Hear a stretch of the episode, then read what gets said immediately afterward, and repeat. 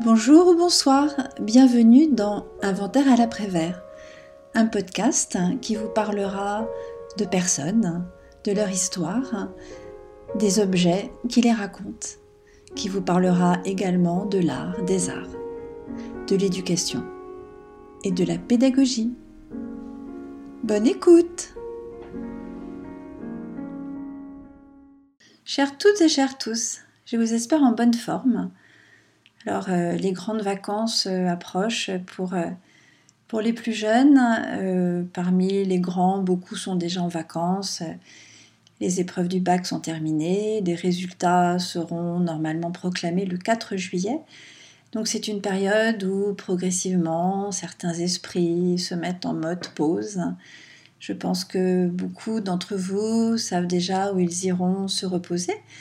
Est-ce que ce sera la mer, la montagne, la rivière? Alors, euh, on peut aussi passer de très très bonnes vacances en restant chez soi.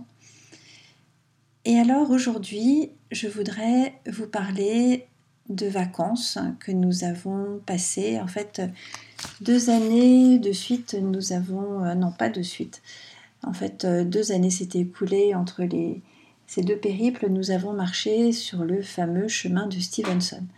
Alors quand nous avons entrepris cette marche, le chemin n'était pas encore euh, aussi couru qu'il peut l'être. Et ça me tenait à cœur depuis très longtemps de pouvoir entreprendre cette marche. Alors comme on est voilà, à l'heure des vacances, que les Français sont de plus en plus nombreux à marcher, je me suis dit que peut-être euh, cela pourrait tenter certains d'entre vous d'entreprendre un jour euh, cette très belle marche. Et pour ce faire, je vais vous lire l'une des deux chroniques que j'ai écrites après ces marches. Donc cette chronique, je l'ai écrite en 2018. En fait, je l'ai publiée très précisément le 19 août 2018 à 17h47. Voilà, vous savez tout. Vous entendrez peut-être passer la mouche qui me tient compagnie. J'ai essayé euh, de lui indiquer euh, le chemin de la sortie, mais bon, elle a l'air un peu têtue. Donc vous l'entendrez peut-être passer. Donc je vais vous donner maintenant euh, lecture de cette chronique qui s'intitule Chronique d'une marche en famille et entre amis avec deux ânes sur le chemin de Stevenson.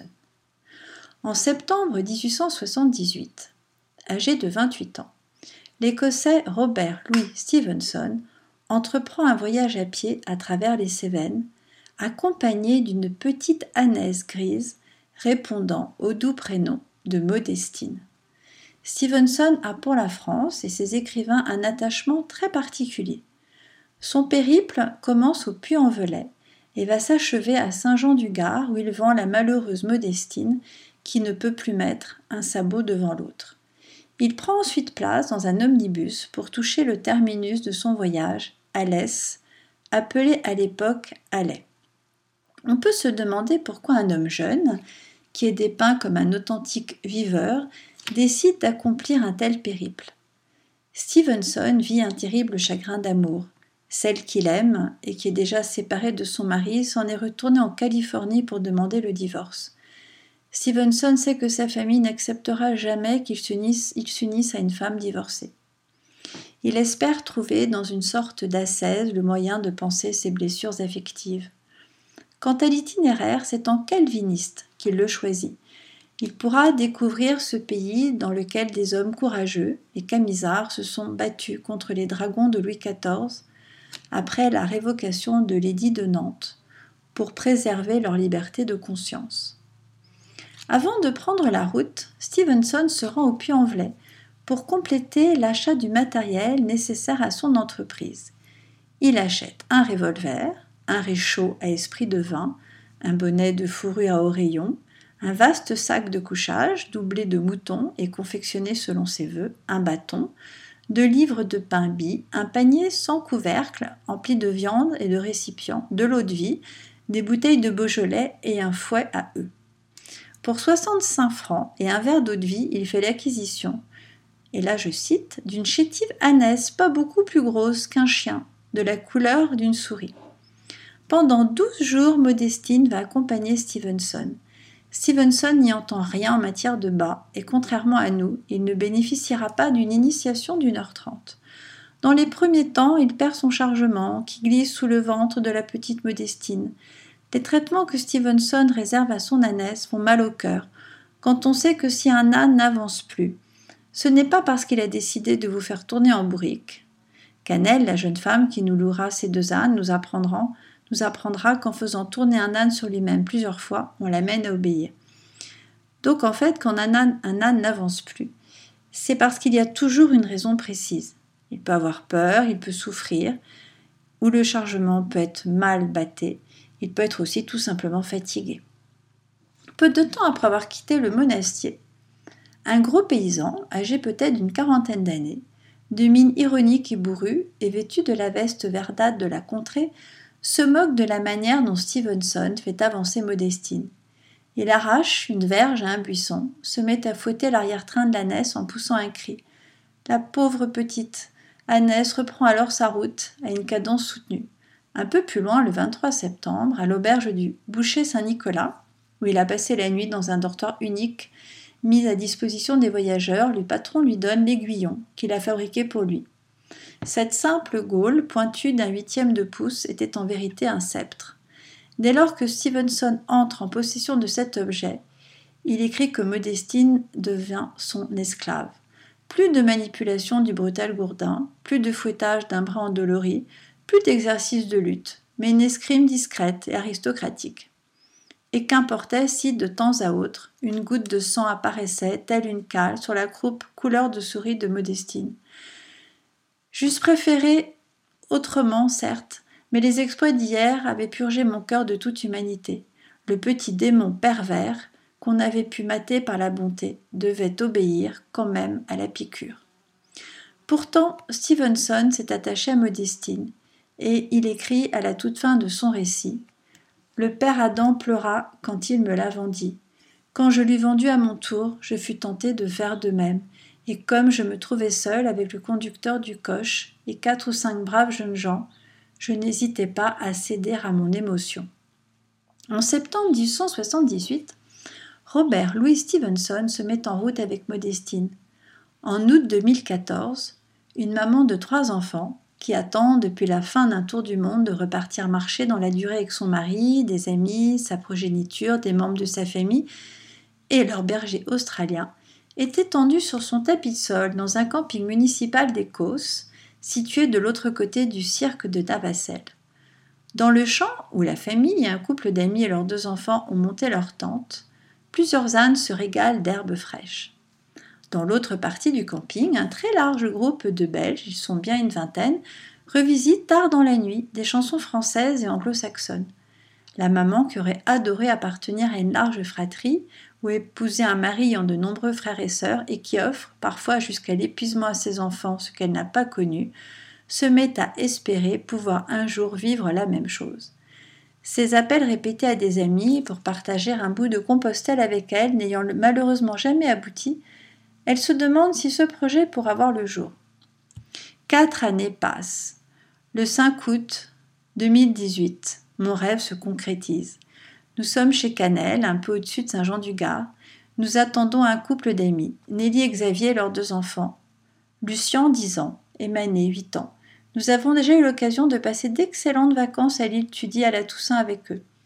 Nos fils, petits zèbres, qui soumettent leurs proches à des tsunamis redoutables, s'étaient très bien entendus. Nelly et Stéphane se sont rencontrés sur les bancs de la faculté de droit à Lyon. Nelly est l'amie qu'on rêve tous d'avoir, enjouée, toujours partante, d'humeur égale, naturellement généreuse, curieuse et sportive. Son mari est la bienveillance incarnée et un véritable puits de science. Pendant cette semaine de marche, Xavier va impressionner les enfants par son énergie et son humour. Le campement à peine monté après que les ânes aient été débattés et mis au pré, Xavier part dans le village, le plus proche, pour procéder au, au ravitaillement. Le matin, le jour timidement levé, il revient avec le pain frais et les viennoiseries. À la fin d'une marche, quand les plus jeunes ont du mal à suivre, il part les chercher. Le soir, entre la douche et le dîner, ou entre le dîner et le coucher, il tire sa guitare de sa housse et interprète des morceaux de bossa nova. Ce dimanche 5 août, nous sommes les premiers sur zone. Sarah nous accompagne. Elle a l'âge de Céleste, 15 ans. Elle est la troisième de sa fratrie. Nous avons sympathisé avec ses parents quand nous avons posé nos bagages dans le gare, après notre tour du monde. Sarah est toujours de bonne humeur, souriante et pétillante. Les filles et elle forment un sacré trio. En attendant la famille Godard, nous sortons les affaires du coffre. La canicule, la présence de chiens dans les campings et les soins à prodiguer aux ânes nous ont conduits à faire le choix de laisser Fantôme à Pont-Saint-Esprit avec ma mère, qui prend soin de lui à chaque fois que nous ne pouvons pas faire autrement. Nous sommes tous malheureux de ne pas associer notre bel Australien à nos aventures, mais l'avenir nous donnera mille fois raison. Canel, qui a grandi en Lozère et dont les parents, agriculteurs, avaient un élevage de chèvres angora, nous apporte les sacoches en toile dans lesquelles nous commençons à ranger nos affaires. Alors que Stéphane nous tend nos chaussures, il ne retrouve que l'une des siennes. Dans l'entrée de la maison de pont, le sac a dû se renverser et la chaussure est restée là-bas. Tout de suite, je pense à la délicieuse histoire de Pierre Gripari, les chaussures amoureuses. Canel n'a pas de chaussures à prêter à Stéphane Xavier chose du 45. Stéphane appelle ma mère qui va nous rejoindre avec la chaussure abandonnée sur le tapis en coco rapporté de la Martinique. Comme il fait déjà très chaud et que l'initiation va durer plus longtemps que prévu, ma mère, accompagnée de Nelly, montera au col de Saint-Pierre, situé à 9 km de marche et à 596 mètres d'altitude avec Manet, Lucien et Louis. Inutile de dégoûter les plus jeunes au premier jour de notre aventure. Avec Canel, nous faisons la connaissance de Bijoux, l'âne de tête à la robe grise, et de Cadeau, l'âne à la robe couleur boc de châtaigne. Tous les deux ont 12 ans. Canel nous apprend à penser les ânes, curer les sabots, les étrier, les brosser, les enduire d'un produit composé d'huile de cade qui repousse mouches plates et temps. L'initiation se poursuit avec l'installation du licol et le sanglage du bas. Les enfants sont très attentifs. C'est eux qui seront chargés de prendre soin de bijoux et de cadeaux le soir et le matin. Le soir, ils se nourriront de foin et le matin, ils auront droit à une ration d'orge. Cadeau a une blessure au-dessus du sabot droit. Il faudra l'enduire d'argile verte jusqu'à cicatrisation totale. Canel fait voler en éclats tous les a priori que nous pouvions avoir sur les ânes. Les oreilles baissées ne sont pas un signe de mécontentement. Un âne n'est pas têtu. Il a toujours une bonne raison de ne plus avancer. Il faut arriver à l'analyser. Un âne ne se flatte pas tel un cheval. On le caresse toujours. Bijou va se révéler très facile à guider. Cadeau nécessite plus de poigne. Si Cadeau est l'âne suiveur, il est le plus costaud et son chargement est le plus lourd sans jamais excéder 40 kg. En montée, en descente ou sur du plat, les ânes avancent à la même cadence régulière de 4 km heure. À 11h30 passées, nous nous séparons au bord d'une rivière. Nous nous retrouverons pour pique-niquer à l'ombre des châtaigniers et des chênes au col Saint-Pierre. Xavier, Stéphane, Sarah, Céleste, Victoire et moi attaquons la montée sous un soleil de plomb. Le sentier, couvert de grosses pierres, est difficile pour les ânes, qui transpirent autant que nous. Nous ne nous arrêtons que pour boire ou grignoter amandes et grains de raisin. Cette première montée semble interminable tant il fait chaud. Non loin du col, il faut débattre bijoux et cadeaux car le passage est trop étroit. Comme nous sommes heureux d'arriver au sommet et de rejoindre le reste de la bande qui commençait à s'inquiéter de ne pas nous voir arriver. Nous nous attablons à l'ombre des arbres. Nous n'avons croisé qu'un seul groupe de personnes à la retraite, partis douze jours plus tôt du puits. Ils nous ont dit que nous étions bien courageux d'attaquer le chemin de Stevenson à l'envers, car nous aurions à venir à bout d'importantes montées. Louis et Lucien sont frais comme des gardons. Ils vont continuer la marche en descente avec nous jusqu'au camping. Le Martinet, situé à Saint-Étienne, la vallée française, non loin justement du Gardon et de ces incroyables cascades que malheureusement nous ne verrons pas. Ma mère conduit en voiture Mané, Sarah, Victoire et Céleste. Elles auront tout le loisir de profiter de la baignade dans les piscines naturelles. Quand nous gagnons le camping, le ciel s'est teinté d'une belle couleur d'encre. Peu de temps pour le bain, pourtant si délassant, dans une eau aussi fraîche que cristalline. Il faut déplier les tentes, dérouler et gonfler les tapis de sol, sortir les draps et les duvets, et mettre les affaires à l'abri de la pluie. Stéphane et moi retrouvons d'instinct ces gestes, tant de fois répétés pendant notre tour du monde. Nos tantes ont maintenant vingt ans, et nous ne savons pas comment elles se comporteront en cas de grosses averses. Stéphane aidait de Louis à réparer deux fenêtres sur la tente jaune, la tente North Face destinée aux marches en montagne et capable de résister à un fond furieux et à de très importantes chutes de neige. Pour cette première marche fatigante, nous décidons de ne pas sortir le réchaud et les popotes. Les six enfants vont dîner, tandis que les parents finissent de monter le campement. C'est sous une pluie chaude que Nelly, Xavier, Stéphane et moi achevons notre repas. Nous nous régalons d'un rosé mis en bouteille non loin de Pont-Saint-Esprit, et où nous avions pique-niqué avec nos amis Farida et Nicolas et leurs enfants, à l'issue d'une marche en plein soleil, le château de Gicon. Les patrons du camping sont charmants. Et nous sommes désolés d'apprendre que le monsieur, qui, comme sa femme, se démène sans compter, est malade et va être opéré. Nous ne posons pas de questions, mais, cela semble grave. Pas d'étoiles dans notre ciel, mais un peu de pluie et beaucoup de fraîcheur. Au deuxième jour, nous nous levons vers 6 heures et commençons à ranger les affaires dans un jour gris. Le soleil sortira bientôt, la chaleur suivra. Aujourd'hui, nous marchons jusqu'à un camping situé à Saint-Germain-de-Calbert. Ces petits 9 km sont une nouvelle fois rendus difficiles en raison des températures très élevées. Quand nous nous arrêtons pour le pique-nique, nous débattons bijoux et cadeaux. Eux aussi ont besoin de souffler. Malgré l'huile de cade censée éloigner les insectes, les temps cherchent systématiquement à les piquer, là où la peau est la plus fine, sous le ventre et dans l'entrejambe. À peine arrivés à Saint-Germain-de-Calbert, et après avoir pris soin des ânes, les enfants se précipitent dans la piscine et s'y amusent follement. Les enfants ont une capacité de récupération fascinante, et le soir, Stéphane et moi devons hausser le ton pour que nos trois adolescents cessent de parler fort et de glousser, quand nos paupières sont lourdes et que le train du sommeil stationne à la porte de la tente depuis un bon moment. Xavier, Nelly et leurs deux enfants dorment dans une même tente. Nos trois ados sont sous la tente jaune et Louis dort sous le petit auvent dans la tente que Stéphane et moi occupons. À Saint-Germain de Calbert, les enfants décident de dormir à la belle étoile. Sarah et Lucien sont chacun dans un hamac, tandis que les autres sont étendus sur leur tapis de sol. Dans la nuit, Victoire et Louis jettent l'éponge. Victoire a été littéralement dévorée par les moustiques. A un début d'œdème. Les granules d'homéopathie ne feront pas de miracle. De Saint-Germain de Calbert au gîte d'étape de l'espace Stevenson, nous parcourons 15 km. Les enfants aiment beaucoup cette marche ombragée dans la si odorante forêt des Cévennes.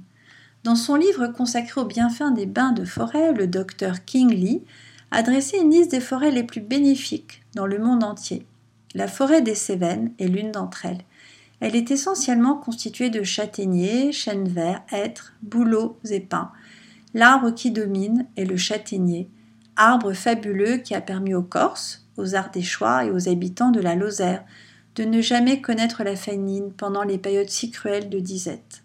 Les sous-bois sont couverts de larges fougères et de tapis de bruyère qui font de véritables taches mauves accrochées au flanc de la montagne.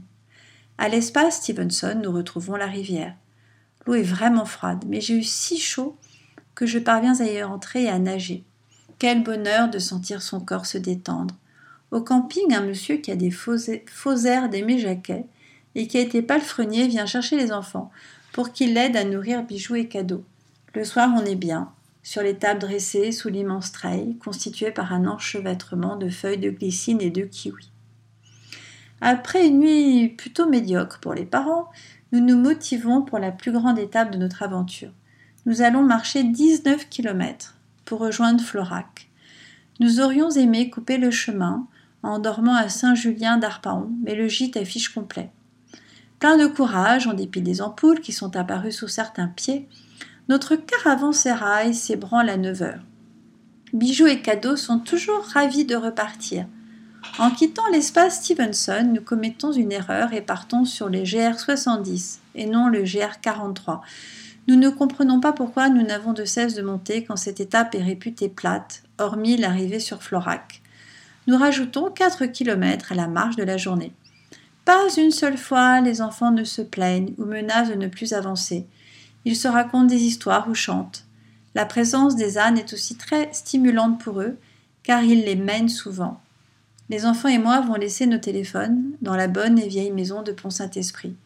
Quand, vraiment, cela devient trop dur, Stéphane prête son portable à Céleste, à Victoire ou à Louis, et ils se laissent entraîner par le rythme des chansons qu'ils aiment, rythme auquel nous échappons, nous les parents, qui marchons alors devant ou derrière. Les enfants adorent le camping écologique, situé à Thiers, à un peu plus d'un kilomètre du cœur de Florac. Ils y rencontrent d'autres jeunes de leur âge. Lucien et Louis disputent des parties de foot ou de pétanque avec d'autres garçons. Victor et Sarah suivent partout un jeune Allemand qu'elles ont décidé de prénommer Valentin et qui leur plaît beaucoup. Céleste s'amuse de les voir poursuivre de la sorte cet adolescent que je n'aurai pas la chance de rencontrer, mais que notre aîné me décrira comme un beau garçon longiligne, avec des yeux verts, un casque de cheveux bruns et bouclés, un bonnet noir et un polo rose. Lendemain, notre arrivée à Florac, le ciel est très chargé. Et l'orage va se déchaîner. Nous ne pourrons pas marcher. Les ânes, les enfants et les parents vont reprendre des forces. Dans l'Ardèche, il faudra évacuer les campings en catastrophe devant la rapidité de la montée des eaux, et les pompiers se porteront au secours de jeunes Allemands accrochés dans les arbres. Depuis plusieurs années, le maire demandait à l'association accueillant des enfants et des adolescents l'été de ne plus occuper les terrains, placés en zone inondable. Nous partons visiter Florac, que Stevenson décrit de la façon suivante. Sur un affluent du Tarn est situé Florac, siège d'une sous-préfecture qui possède un vieux château fort et des boulevards de platanes, des quartiers anciens et une source vive qui jaillit de la falaise. La ville est renommée en outre pour ses jolies femmes et comme l'une des deux capitales, l'autre étant Alais, du pays des Camisards. Nous découvrons Florac par jour de marché. Le marché forme un carré d'étals dressés autour d'une fontaine. Il règne ici une atmosphère qui évoque un mélange étonnant entre anciens citadins intellectuels ayant renoncé à la ville au début des années 70 pour se lancer dans l'élevage de chèvres ou des légumes biologiques, et de gens plus jeunes tournés vers des activités destinées à permettre d'atteindre un équilibre personnel, comme la méditation par le cheval ou la marche accompagnée de jeunes et d'authentiques rats des villes épris de calme et de nature. Quand j'étais adolescente, notre père m'avait appris à prendre le pouls d'une ville ou d'un village en allant au marché et en m'installant au comptoir d'un café, sur sa place centrale. À cette liste, j'ajouterai un tour dans une librairie, quand elle a la chance d'exister. Florac abrite une incroyable librairie où l'on pourrait facilement passer des heures et dans laquelle j'ai plaisir à feuilleter les pages d'un ouvrage publié chez Artaud et consacré aux écrivains voyageurs et d'acheter un livre dont je vous parlais dans une précédente chronique, écrit par un ancien journaliste, Bernard Olivier, fondateur de l'association Le Seuil, et dans lequel il retrace les parcours de ces jeunes délinquants qui ont accepté de marcher entre un et deux mois pour redonner du sens à leur vie. Le soir venu, sous la tente, les récits de ces grands adolescents cabossés par la vie, fragilisés par des familles défaillantes, des pères incarcérés, des mères abusées, prostituées ou droguées, meurtris dans leur corps et dans leur âme, débordant de vitalité et d'intelligence, presque toujours hyperactifs, bouillonnant de colère, tant leurs souffrances sont grandes, me bouleversent. Quand nos enfants auront quitté le nid, je me proposerai volontiers pour accompagner une jeune fille délinquante dans sa marche. Sarah et Victoire quittent à regret Valentin et les douches en bois qui évoquaient la Scandinavie. Louis et Lucien, avant de partir, vont saluer leurs copains de foot et de pétanque. Le matin du départ, nos ânes se sont fait la belle. Les enfants réussissent à les rattraper entre les tentes et les camping-cars. Sur un fil tendu entre deux arbres, Nelly oublie des vêtements mis à sécher, dont un petit short noir fétiche. Elle récupéra ses affaires avant de repartir à Lyon. La veille, après le dîner, et tandis que les enfants sont occupés à faire la vaisselle, nous déplions la carte du GR43. Nous avions projeté d'aller jusqu'à Fignels, d'où nous aurions pu admirer le mont Lozère, mais les caprices du ciel nous obligent à revoir notre copie. Nous allons quitter le GR 43 et emprunter le GR 70 pour découvrir le village de Bar des Cévennes et revenir passer notre dernière nuit à Cassagnas. Les enfants ne veulent plus avoir d'indications sur le chemin. Ils prétendent que nous sommes des menteurs, quand en réalité nous commettons des erreurs d'appréciation, car la carte que j'avais achetée n'est pas assez détaillée. Nous allons monter raide, jusqu'au col des fesses. Perché à 1018 mètres. Le sentier est difficile pour nos deux ânes. Il faut faire attention à éviter des passages en force qui arracheraient les sacoches. Il vaut mieux débattre et continuer. Mais si Bijou a réussi à se faufiler, car il est moins grand, alors qu'Ado veut le suivre, et le retenir n'est pas chose évidente. Une nouvelle fois, sans une plainte, la jeune troupe avale ses 600 mètres de dénivelé positif. L'arrivée au col est splendide. On dispose d'une vue imprenable sur le massif. Les melons qui font du poids dans le sac à dos des filles sont découpés et dégustés. Xavier les avait choisis à Florac. Ils sont délicieux. Durablement, nous marchons sous le soleil, sur une route traversant un plateau et délimitée par des bornes romaines. Puis, à nouveau, nous entrons dans une forêt délicieusement odorante, dont nous ne sortirons qu'en arrivant en contrebas de Bar des Cévennes. Bar des Cévennes est un village traversé par une grande rue. On sent que les maisons ont été conçues pour résister à des hivers froids et enneigés. Le camping équestre est situé à la sortie de Bar, très spacieux, organisé sur plusieurs niveaux, il nous rappelle des campings sur l'île du sud de la Nouvelle-Zélande. Comme toujours très vite, les ânes pensés, les garçons partent en quête de copains, et les filles filent sous la douche. Nous, parents, installons les tentes. Xavier retient une table dans l'unique restaurant ouvert, aux deux Corses, car les précédents propriétaires étaient originaires de l'île de Beauté. Je ne suis pas surprise que Bar des Cévennes leur ait plu. Situé à moins de deux heures de Port-Camargue, ce village ressemble à des villages suspendus dans les montagnes corses. Une ambiance très sympathique règne dans le restaurant, que les deux bouteilles de vin gris que nous allons consommer renforceront. Les enfants optent pour une entrecôte et des frites et les adultes pour des moules frites. Louis sympathise avec un couple de sexagénaires assis à sa gauche. Je ne sais pas ce que Louis leur raconte, mais le couple rit beaucoup. La patronne, que ses hanches condamnent à une démarche de crabe, est aidée dans le service par une amie et son petit-fils. Au comptoir, un trio d'autochtones prolonge son apéritif en coulant des regards interrogateurs en direction de la salle. Steph a l'impression de revisiter un des épisodes d'Astérix. Quand nous sortons, nous sommes attendus par un ciel magnifiquement étoilé. Steph se tient à moi, il tangue, je ris fort. Ah, vous avez trop bu, s'amusent les enfants, qui aussi ont goûté au vin gris?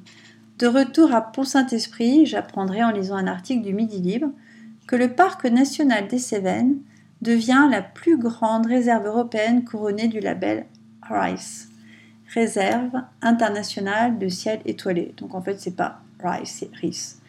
Ce label est décerné par l'International Dark Sky Association, qui a déterminé les critères pour certifier les régions où la pollution lumineuse est minime.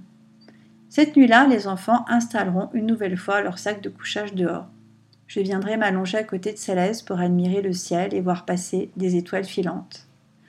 Le dernier jour de marche nous ramène au gîte d'étape de l'espace Stevenson, à Cassagnas. Nous retrouvons notre emplacement pour les tentes et nos places sous la treille. Bijoux et cadeaux, eux, regagnent un enclos trop petit pour eux. Je suis triste que la marche soit déjà terminée. J'aurais volontiers continué encore une semaine. Je songe déjà à ce que nous pourrions imaginer la prochaine fois. Je demande à chaque enfant de me dire ce qu'il a aimé et ce qu'il n'a pas aimé. Tous les enfants disent leur joie et leur fierté de venir à bout des étapes, le plaisir de marcher avec des ânes et de se baigner dans des rivières. Louis raconte qu'il aimait quand ses sœurs racontaient des histoires, passer une nuit seule sous la tente prêtée par une dame et préparer des œufs brouillés avec Lucien pour le dîner ou le petit déjeuner. Lucien a aimé dormir dehors et guetter le passage des étoiles filantes. Céleste a adoré la première marche car c'était pour elle la plus dure. Elle a aimé goûter les tagliatelles de courgettes crues préparées par Nelly et les galettes de riz soufflé. Mané, qui s'est révélée être une grande marcheuse, a dit avoir aimé que ma maman les conduise au col de Saint-Pierre en voiture. Sarah a beaucoup apprécié les campings de Saint-Germain de Calbert car il y avait une piscine et de Florac qu'elle y a rencontré le beau Valentin. Elle a aussi beaucoup aimé l'ambiance du restaurant Haut de Corse. Victoire, elle, évoque les moments où Xavier jouait de la guitare, sa rencontre avec Valentin, les douches en bois du camping écologique de Florac, le village de Bar des Cévennes et les, parties de tarot avec Nelly. Tous les enfants sont unanimes pour dire qu'ils n'ont pas aimé cette chaleur accablante, que Stéphane se trompe sur la durée des marches et la forme du relief. Ils n'ont pas toujours très bien dormi dans les tentes, les moustiques étaient pénibles et les ampoules sous les pieds douloureuses. Céleste parle de l'orage qui l'a réveillée et de sa peur que le niveau de la rivière monte dans la nuit. Victoire est celle qui pointe le plus grand nombre de choses qui ne lui ont pas plu ou l'ont fait sourire. Elle s'est amusée de voir les campeurs se balader avec leur rouleau de papier toilette à la main. Elle n'a pas aimé l'idée de partager des douches. Elle n'a pas aimé laver son petit linge et devoir reporter des chaussettes sales. Elle avait un peu de mal avec l'odeur très entêtante de l'huile de cade qui, par ailleurs, quand on l'appliquait sur les ânes, mettait du noir sous les ongles. Elle n'aimait pas le prénom cadeau, qu'elle ne trouvait pas adapté pour un âne. Enfin, Victoire a détesté qu'une tique se soit logée à la base de son cou et que nous ayons dû demander au vétérinaire de Bar des Cévennes, une jeune femme charmante et pleine d'esprit, de la retirer avec un tire-tique que j'avais oublié. Les parents, eux, ont complètement déconnecté et en sont ravis. La marche est vraiment l'activité qui permet le mieux de couper le flux des pensées et de se centrer sur ses sens et sa respiration. De mon côté, je suis si heureuse que nous ayons enfin pu faire découvrir à notre trio la marche dans la durée, celle qui est pure et permet de repousser ses limites. Même si, quand on est sous la tente, on consacre en moyenne entre 3 heures et 4 heures par jour à l'installation et au démontage du campement, c'est vraiment merveilleux de transporter sa maison avec soi et de, sentir, de se sentir au plus près de la nature. Si vous avez l'habitude de me lire, vous savez combien j'aime la marche et à quel point je me réjouissais de vivre cette aventure sur le chemin de Stevenson. Depuis que nous sommes revenus de notre grande évasion en décembre 2001, j'ai espéré que nous repartirions marcher dans la durée. Dans la famille de notre père, on aime la marche et la nature. Les Guilloux sont des marcheurs. Si notre grand-père et notre père sont morts, notre oncle marche au moins 4 heures tous les matins dans le massif de l'Estérel. Je souhaite désormais que nous entreprenions une marche tous les ans en famille avec des amis. Le partage apporte une dimension supplémentaire. Le dimanche, en début d'après-midi, après que Xavier et Stéphane aient pris place à bord de la malle postale qui allait les conduire à Saint-Jean-du-Gard, où nous avions laissé les voitures, Canel venait chercher bijoux et cadeaux. Les ânes étaient demeurés trop longtemps dans un petit enclos et ils étaient nerveux. Nous avons cru que jamais ils ne consentiraient à monter dans le van. Nous avons tous éprouvé de la peine en les voyant partir. Marcher avec des ânes est vraiment une expérience unique. Quant au chemin de Stevenson, il est magnifique et encore très peu emprunté. Nous avons regagné la maison, accrochés au dos d'un plateau grillé par le soleil. En trois semaines, les araignées avaient eu le temps de tendre des toiles un peu partout, y compris dans le fond des baignoires et de l'évier de la cuisine. Toutes les affaires ont été lavées et ont séché au soleil. Elles sentaient bon l'âne et l'huile de cade. Pour la prochaine marche, je n'oublierai pas le tirtique. Demain, j'aurai retrouvé mon habit de sophrologue en sabot. Les patients qui me connaissent et ont pu me trouver bien fatiguée avant les vacances se féliciteront que mon visage soit rempli et que ma peau ait pris la couleur du caramel.